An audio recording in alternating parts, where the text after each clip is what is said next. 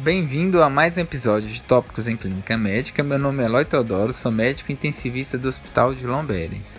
E no episódio de hoje iremos falar sobre coagulação intravascular disseminada, a CID. O tema surgiu baseado em um fato corriqueiro que frequentemente nos deparamos no CTI, um paciente séptico admitido recentemente, com necessidade de punção de acesso central CDL, que após a punção não para de sangrar. Então surge a seguinte pergunta: isso é apenas o processo da punção ou seria algo a mais? Então lembremos, devemos lembrar da coagulação intravascular disseminada, conhecida como CID. Primeiro vou falar um pouco sobre o conceito e sobre o mecanismo fisiopatológico. É uma síndrome causada por uma agressão endotelial difusa que promove uma grande ativação da cascata de coagulação, que gera um enorme consumo de fatores de coagulação e plaquetas. Isso coloca o paciente em risco de eventos hemorrágicos e, ao mesmo tempo, eventos trombóticos da microcirculação que podem causar isquemia e falência múltipla de órgãos. Esse fenômeno é muito frequente, principalmente em pacientes infectados, politraumatizados, urgências obstétricas e grandes queimados. A CID pode ocorrer de forma aguda devido a uma grande lesão endotelial ou pode ocorrer de forma crônica, quando a lesão endotelial ocorre de forma progressiva e a produção e o consumo de fatores de coagulação atinge um certo equilíbrio. Nesse podcast, vamos focar na CID aguda, com ênfase sobre o diagnóstico e sobre o tratamento. Falando então sobre o diagnóstico de CID, ele é feito através da correlação entre manifestações clínicas e laboratoriais, e para ajudar existem vários scores disponíveis, apesar de que todos são pouco utilizados. O mais famoso é o score diagnóstico da International Society of Thrombosis and Hemostasis, ISTH, que possui 97% de sensibilidade e 91% de especificidade.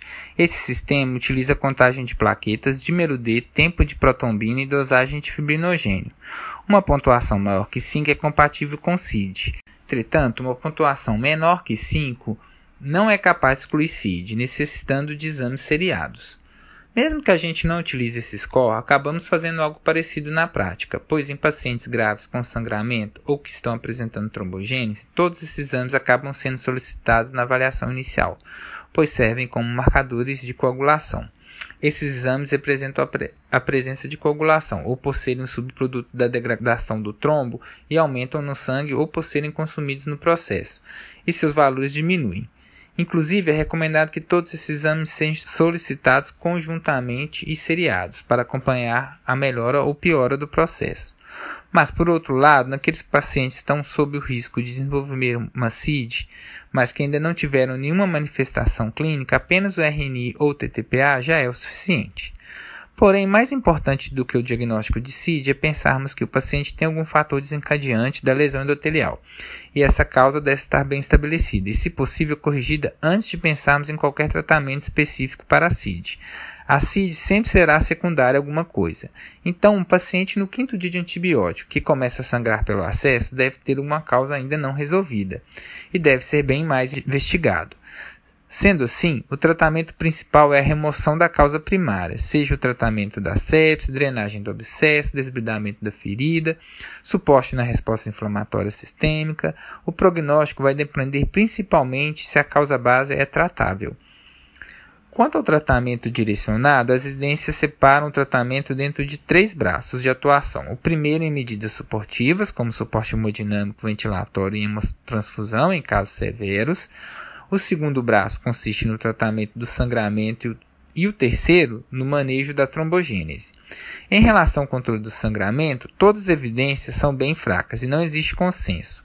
As recomendações gerais são para transfundir plaquetas se menor que 50 mil em pacientes com sangramento severo ou que seja submetido a cirurgia. Transfundir profilaticamente se plaqueta menor que 10 mil, condição rara na CID, e deve gerar dúvida quanto a diagnósticos diferenciais, como PTTI e PTT, febres hemorrágicas e doença hepática. Transfundir plasma fresco congelado se presença de sangramento severo com RNA alargado ou TTPA prolongado.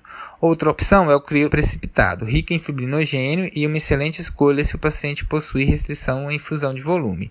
Apenas lembrando que o objetivo é resolver o sangramento e não normalizar o exame. Agora, algumas recomendações mais específicas. O uso do ácido tranexâmico transamin está fortemente contraindicado, pois pode promover eventos trombóticos.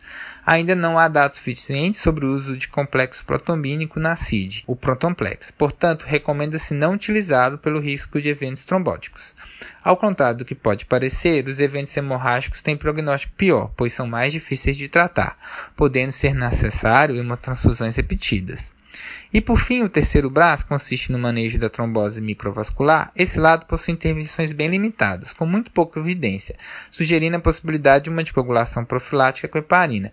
Porém, a maioria dos estudos demonstrou um aumento no risco de sangramento. Por outro lado, é mais importante citar que, se as plaquetas estiverem maiores que 50 mil, não há contraindicação anticoagulação para profilaxia de TVP, que é sempre importante em pacientes acamados, principalmente nos casos com lesão endotelial.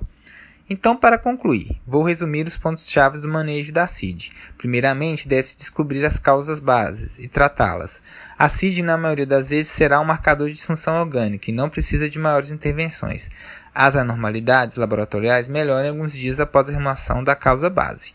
A transfusão de plaquetas e de fatores de coagulação tem indicações específicas e não pode ser banalizada. Então, pessoal, obrigado pela atenção e aqui termina mais um episódio de Tópicos em Clínica Médica.